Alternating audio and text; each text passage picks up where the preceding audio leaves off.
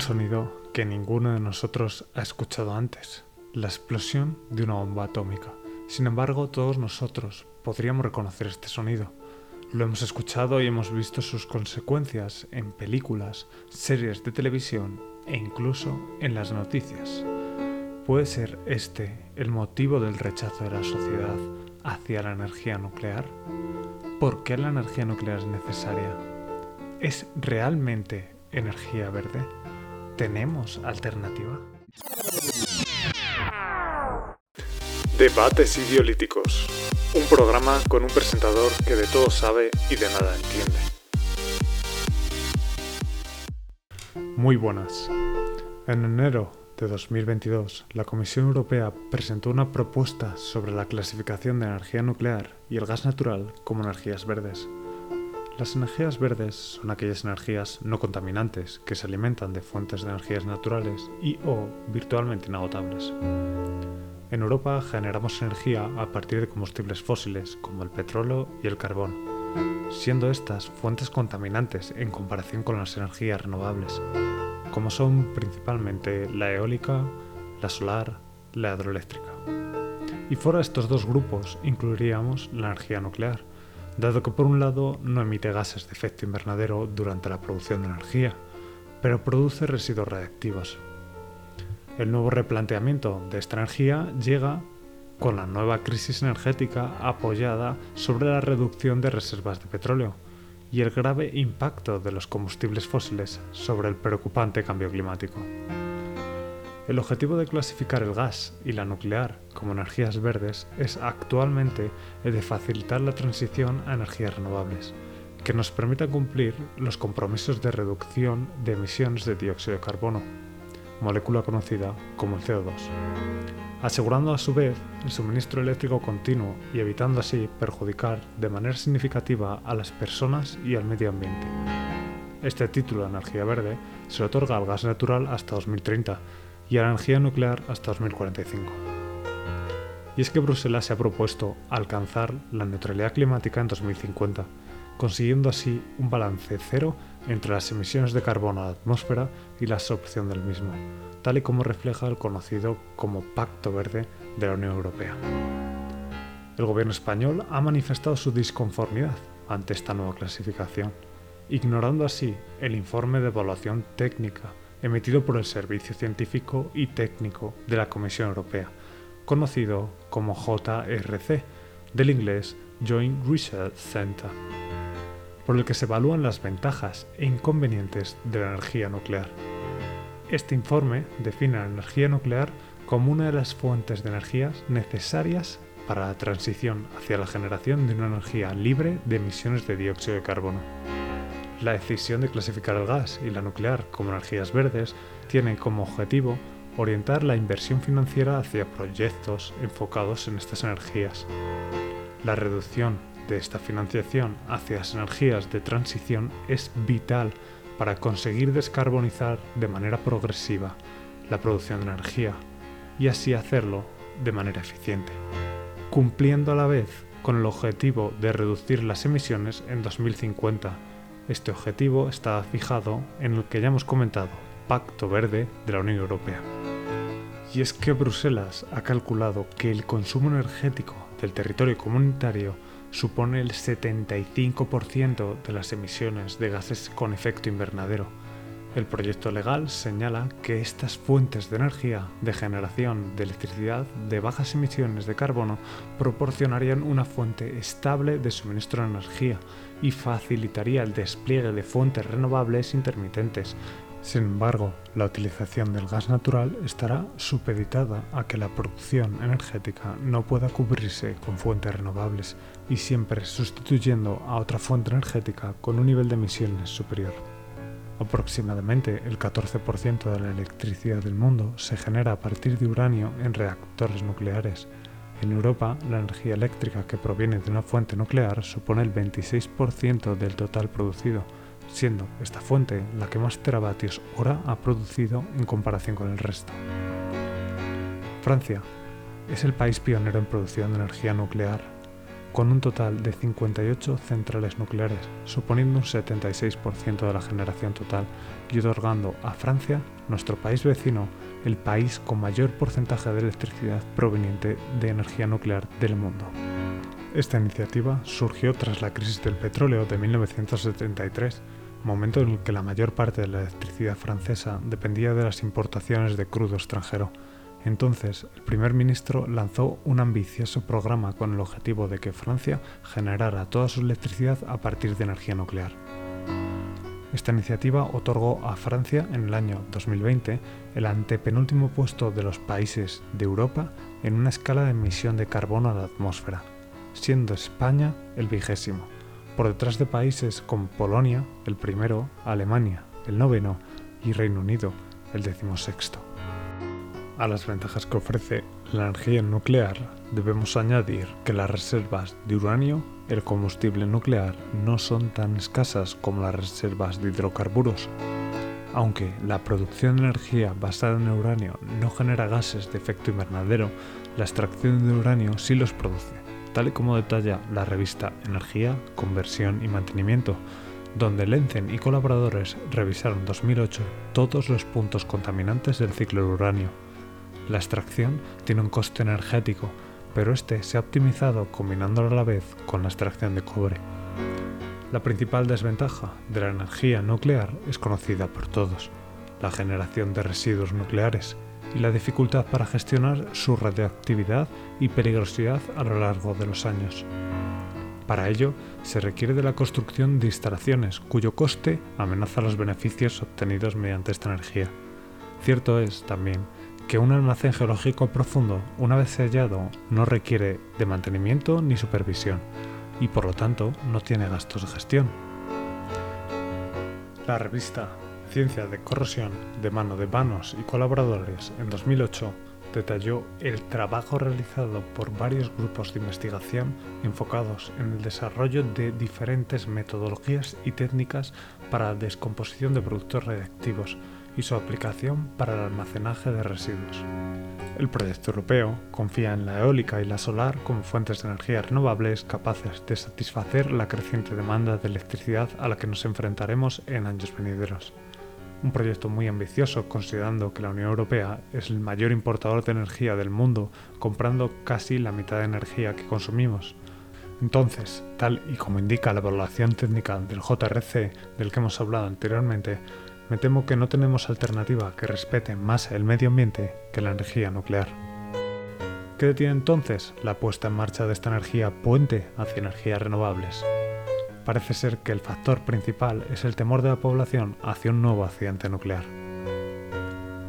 Para evaluar la gravedad de los accidentes nucleares se creó la Escala Internacional de Accidentes Nucleares, conocida internacionalmente como Escala INES. Hasta el momento cabe destacar un total de 10 accidentes nucleares en la historia. Todos ellos entraron en un rango de la escala INES entre 4 y 7, siendo el 7 el máximo de magnitud. Los dos más conocidos y los peores accidentes nucleares de la historia son los ocurridos en Chernóbil en 1986 y en Fukushima en 2011, los únicos de magnitud 7 en la escala INES. El impacto del accidente de Chernóbil llegó a detectarse en toda Europa, los detalles, las causas y los errores humanos que produjeron este catastrófico accidente se han recogido en una miniserie producida por HBO que se estrenó en mayo de 2019. Sin embargo, en 2011, la triple fusión del núcleo y liberación de radiación al exterior de la central nuclear de Fukushima no fue causado por errores humanos, fue causado por un terremoto y el consecuente tsunami que sacudieron la zona oriental de Japón. Estos fenómenos produjeron una serie de incidentes como explosiones en los edificios de reactores nucleares, fallos en los sistemas de refrigeración, que finalmente acabaron desencadenando el desastre que conocemos. En España, afortunadamente, a lo largo de la historia han ocurrido solo accidentes de importancia menor, todos por debajo de la magnitud 4 en la escala INES, y por eso la repercusión mediática ha sido mínima. Pese a tener claras desventajas en comparación con las energías no renovables, la energía nuclear es nuestra mejor alternativa para asegurar el suministro eléctrico en Europa durante la transición a energías renovables. Y así lo declaraba James Lovelock, autor de Las Edades de Gaia, quien defendió la energía nuclear en nombre del ecologismo con las siguientes palabras. No podemos continuar consumiendo combustibles fósiles y no hay forma de que las energías renovables, el viento, las mareas y el agua puedan proporcionar suficiente energía a tiempo, al menos por el momento. Esta declaración fue apoyada por varios personajes históricos como Patrick Munro, expresidente de Greenpeace, Mikhail Gorbachev, expresidente de la Unión Soviética, y Felipe González, expresidente del Gobierno de España. Y finalmente, la Comisión Europea lo confirmó otorgando a la energía nuclear la etiqueta de energía verde en 2022, como no podía ser de otra manera. Gracias a ello, de la mano de las energías puente, realizaremos una transición eficiente hacia las conocidas energías renovables, las cuales actualmente generan el 38% de la electricidad europea. Sin las energías puente sería muy difícil cumplir los objetivos de la reducción en un 55% de emisión de gases con efecto invernadero para 2030 y alcanzar la neutralidad climática en 2050. En 2020 se destacó una lista de países como objetivo de sostenibilidad que producían más de la mitad de su electricidad a partir de energías renovables, siendo estos Austria, Croacia, Dinamarca, Luxemburgo, Lituania, Portugal y Suecia. Sin embargo, ninguno de estos países cubre su propia demanda, por lo que al igual que la mayoría de Europa, importará energía obtenida probablemente mediante fuentes no renovables. ¿De qué sirve eliminar las fuentes no renovables de producción de energía si eso nos hace dependientes de la energía de países que sí que la utilizan? Este es el punto donde entran la energía nuclear y el gas natural como energías puente, como energías verdes, que nos permitirán alcanzar el propósito final, depender únicamente de las energías renovables, siendo estas la solar, la eólica, como fuentes principales de energía, sin olvidarnos de las energías hidroeléctrica, geotérmica, maremotriz y la producida por la biomasa. La energía solar y eólica encabezan el crecimiento de las energías renovables en Europa. La energía eólica ha crecido un 9% y la solar un 15% en 2020. El conjunto de estas energías renovables ha generado un quinto de la electricidad europea. Entre las principales fuentes de energía renovable actuales se encuentran la energía solar, la energía eólica y la energía hidroeléctrica. Tales son las ventajas que ofrecen las fuentes de energía renovables que en la siguiente parte comentaremos sus desventajas, ya que su implementación no tiene un impacto cero sobre el medio ambiente y debemos ser conscientes de ellas para intentar solucionarlas de cara al futuro. Sin embargo, no sería justo hablar de su contaminación y sin previamente mencionar que las desventajas de estas fuentes de energía son ínfimas en comparación con las fuentes actuales de las que depende Europa. La energía solar es la energía renovable que más rápido se ha desarrollado. Esta requiere grandes áreas geográficas y una gran cantidad de agua, especialmente para refrigerar la turbina de vapor y limpiar los paneles solares y superficies reflectantes. El crecimiento exponencial de su uso podrá asociarse a una mayor demanda de materiales como elementos de tierras raras, utilizados en baterías o paneles fotovoltaicos. En comparación con otras energías verdes, incluyendo la energía nuclear, la energía solar libera óxidos de sulfuro y nitrógeno. No obstante, al contrario de la creencia popular, las placas solares se pueden reciclar en un 95%, dado que sus principales componentes estructurales son el aluminio y el vidrio. El impacto de esta fuente de electricidad sobre la biodiversidad es poco conocido. La energía eólica se caracteriza por ser la que menor huella de carbono tiene. La mayor consecuencia de este tipo de turbinas sobre la biodiversidad está en boca de todos, y es la colisión de aves y murciélagos contra las aspas de las turbinas. Un estudio publicado en la revista anual de Ecología, Evolución y Sistemática por los y colaboradores en 2015 ha cuantificado la cantidad de aves que mueren por causas antropogénicas, causas humanas, en Estados Unidos, donde medio millón de aves mueren a causa de las turbinas eólicas, lo que en comparación con los 22 millones que mueren por colisión con las líneas de tendido eléctrico, 200 millones contra automóviles y 600 millones contra edificios, no es una cifra tan elevada. Esta reducción de la diversidad afecta también de manera indirecta a depredadores de estas aves, como en el caso de España al conocido alimoche. Uno de los efectos positivos del desarrollo hidroeléctrico es que el embalse de agua en las presas de todo el mundo ha reducido la subida del nivel del mar en 3 centímetros el último medio siglo, tal y como describía un estudio publicado en la revista Ciencia por Chao y colaboradores en 2008. La energía hidroeléctrica permite generar electricidad en periodos concretos y regular el flujo de agua de los embalses atendiendo a las necesidades de los cultivos. Sin embargo, la descomposición de vegetación en el fondo de las centrales hidroeléctricas produce cantidades sustanciales de metano. La construcción de estas presas necesarias para la producción de energía es muy invasiva y produce una pérdida vulnerable de la biodiversidad que consecuentemente amenaza a las especies terrestres y acuáticas. Un ejemplo de ello es la extinción de 12 especies nativas de mamíferos que se han producido en Tailandia. Esta fuente de energía también impedimenta la migración de especies acuáticas, tanto peces como mamíferos, afectando de manera sustancial, entre otras especies, al delfín del río del Amazonas, caracterizado por su color rosáceo.